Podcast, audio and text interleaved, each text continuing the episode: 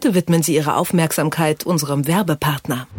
Dieser Podcast wird Ihnen präsentiert von Fidelity. Fidelity bietet digitale Vermögensverwaltung in Deutschland an, denn die Digitalisierung verändert auch das Sparen. Wer Geld dafür übrig hat und es ein wenig für sich arbeiten lassen will, kann mit dem Fidelity Wealth Expert digital investieren. Eine persönliche Anlageempfehlung erhalten Interessenten über die Webseite wealthexpert.fidelity.de. Anhand eines Online-Fragebogens bekommt man so ein kostenfreies, unverbindliches Angebot für ein aktiv gemanagtes und diversifiziertes Fondsportfolio. Einfach dem Fidelity Wealth Expert auf fidelity.de folgen. Fortschritt. Technik bei Detektor FM. Herzlich willkommen bei Fortschritt, dem Technik-Podcast von Detektor FM. Wir sprechen über Gadgets, Techniktrends und was man mit dem ganzen Kram so machen kann, den man sich ins Haus holt. Wir, das bin ich, Lars Hendrik Setz und meine Gesprächspartner. Und heute, da geht's um das gute alte Geld. Als ich mein allererstes Konto hatte, da musste ich zum Geldabheben noch klassisch an den Schalter gehen. Heute hebe ich das Geld ehrlich gesagt eher am Automaten ab und den Rest, den mache ich eigentlich nur noch online, wie die allermeisten wahrscheinlich auch. Wozu braucht es da eigentlich noch eine klassische Filiale, fragt sich jetzt der ein oder andere. Und tatsächlich, während sich traditionelle Vorortbanken schon seit längerem schwer tun, neue Kunden zu gewinnen, wittern sogenannte Smartphone-Banken die Gunst der Stunde. Die funktionieren in der Regel völlig ohne klassische Filialen oder Geldautomaten, sondern ganz einfach eben über Smartphone. Anbieter gibt es in Deutschland da schon eine ganze Menge. N26, Revolut, O2 Banking und viele, viele mehr.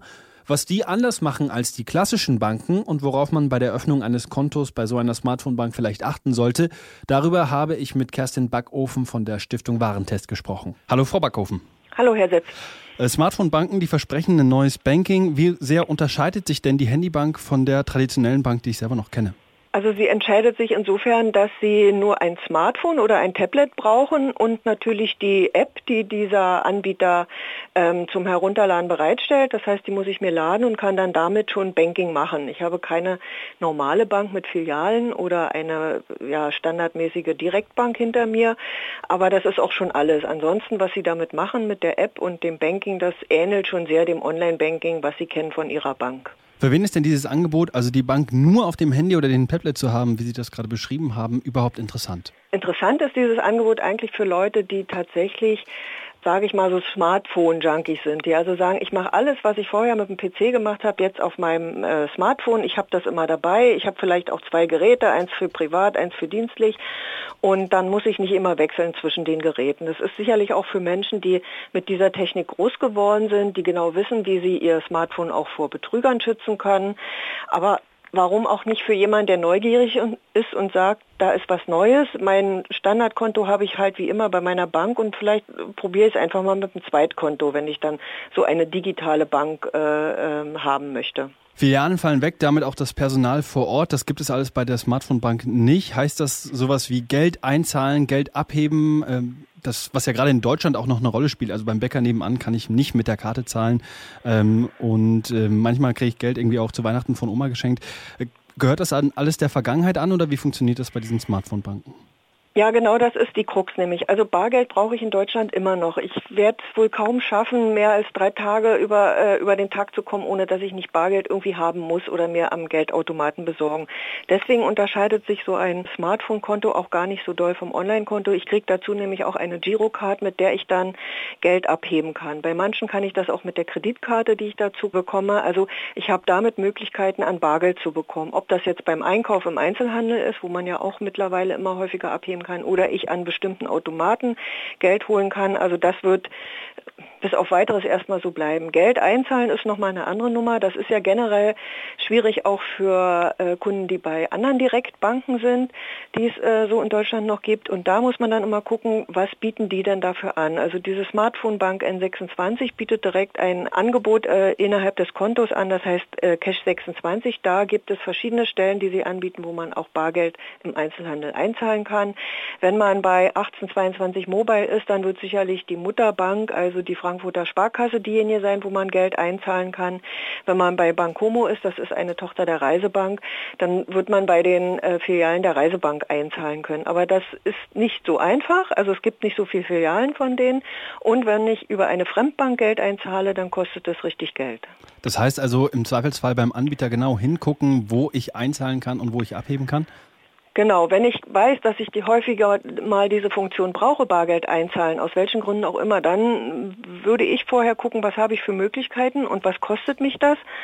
Und ist das dann nicht vielleicht günstiger, ein Konto bei einer Filialbank zu machen, was ich vielleicht nur für zwei Euro im Monat kriege und da ist dann diese Dienstleistung mit drin. Ansonsten würde vielleicht der Preis für das Bargeld einzahlen so eine Kontoführungsgebühr auch aufwiegen. Ne? Frau Backhofen, jetzt haben wir gesagt, es gibt nicht wirklich einen Unterschied im Kerngeschäft von klassischen Vorortbanken und von Smartphonebanken. Ähm, einzahlen, auszahlen ist so eine Sache, da muss man also im Zweifelsfall nochmal genau hingucken. Was ist denn das Argument für eine Smartphonebank? Ich denke mal, dass ähm, gerade die Banken, die eigentlich im Hintergrund eine Mutter haben mit Filialen, einfach diese Kundengruppe mitnehmen wollen und sagen, also wenn wir auch die ansprechen mit diesem Produkt, dann kriegen wir vielleicht auch Stammkunden auf anderem Wege bei uns. N26, das ist ja jetzt eigentlich bisher die einzige reine, neu gegründete äh, Smartphone-Bank, die zielt ausdrücklich nur im Prinzip auf junge, technikaffine äh, Kundengruppen das ist einfach so ein neuer Markt, der sich da geöffnet hat. Für Leute, die vielleicht so bankenmüde sind, die sagen, ach, diese etablierten, das ist ja immer dasselbe und das alles so umständlich. Ich will das schnell und ich will das ein bisschen in der Hierarchie ein bisschen schneller alles haben.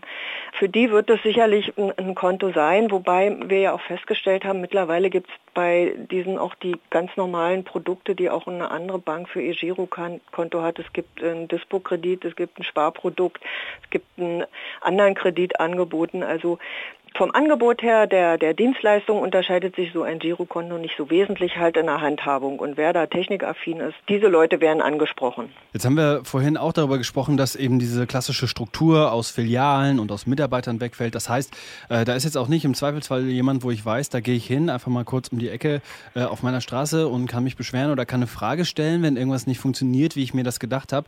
Wie ist denn das bei so einer Smartphone-Bank? Kann ich da auch jemanden irgendwie erreichen oder wie, wie läuft das, wenn ich da mal ein Problem habe mit meinem Smartphone-Konto? Also genau das finde ich ist nämlich der, der heikle Punkt eigentlich bei diesen Banken. Immer dann, wenn alles läuft, ist alles gut, aber wenn mal äh, was eine Frage ist, ich nicht ans Konto komme, das Konto gesperrt ist aus irgendwelchen Gründen und ich einfach nachfragen will, woran liegt es, dann habe ich nur die Möglichkeit, also telefonisch oder per E-Mail mit diesen Banken zu kommunizieren. Und da ist es dann, kommt es immer auf die Bank an, wie hat die das organisiert, dass das die Antwort schnell kommt, dass die Antwort kommt, die ich auch, äh, die mich auch weiterbringt. Das war in letzten äh, Monaten zum Teil nicht so der Fall, dass das schnell ging und dass es auch reibungslos äh, irgendwelche Probleme gelöst wurden. Also darüber muss man sich im Klaren sein, dass das manchmal dann viel mehr Aufwand ist, als wenn man bei einer etablierten Bank ist. Wenn ich mich jetzt äh, entschließe, trotz alledem mir ein Smartphone-Konto zuzulegen, worauf sollte ich auf jeden Fall achten? Also es ist wichtig, Sie brauchen ja dafür eine Internetverbindung und Sie brauchen ein Smartphone, dessen Betriebssystem die Anforderungen erfüllt. Also es wird dann bei den Banken immer vorgegeben, ab welchem Betriebssystem welche ähm, diese funktioniert, diese App. Also da müssen Sie genau reingucken. Dann müssen Sie natürlich volljährig sein bei den Banken, die wir äh, auch im Fokus haben. Sie brauchen gültige Ausweispapiere, müssen dann äh, angeben Ihre ganzen Daten und Sie brauchen natürlich eine Mobilfunknummer. Und sonst irgendwelche Vertragsdetails oder irgendwelche Sachen, wo man bei bestimmten Anbietern aufpassen sollte? Oder ist das eigentlich dasselbe wie bei den anderen Banken eben auch? Nein, der Vertrag für Girokontoeröffnung ist eigentlich derselbe dann, wie, wie man es kennt von anderen äh, Girokontoeröffnungen. Also die, die Angaben sind in der Regel dieselben. Sie müssen sich dann noch legitimieren. Das kann auch bei diesen Banken über die Post geschehen, also Postident, aber es gibt auch dieses Video-Ident-Verfahren. Das ist zum Teil noch wählbar. Also vom Prozedere her ähm, ähnelt es genau dem, wenn ich ein Online-Konto eröffne, halt nur, dass ich das über mein Smartphone mache. Das sagt Kerstin Backofen von der Stiftung Warentest über Smartphone-Banken. Und wenn Sie jetzt noch mehr über die neuen Banken wissen wollen, dann klicken Sie sich einfach rein unter Detektor FM. Da haben wir eine ganze Menge Vergleiche noch verlinkt zu, wie funktionieren Smartphone-Banken, was machen die verschiedenen Anbieter anders und worauf man eben achten muss. Also da gibt es nochmal ordentlich Lektüre für den einen oder anderen, der sich hier nochmal reinlesen will. Das war Fortschritt für dieses Mal. Wenn Sie die nächste Folge und die übernächste Folge und alle Folgen danach nicht verpassen wollen, einfach den Podcast abonnieren auf Spotify Spotify, Google Podcast, Apple Podcast oder wo auch immer Sie Ihre Podcasts hören. Würde mich auf jeden Fall freuen. Und in dem Sinne, bis zum nächsten Mal. Fortschritt. Technik bei Detektor FM. Dieser Podcast wurde Ihnen präsentiert von Fidelity Wealth Expert. Online investieren wie die Profis zu günstigen Konditionen.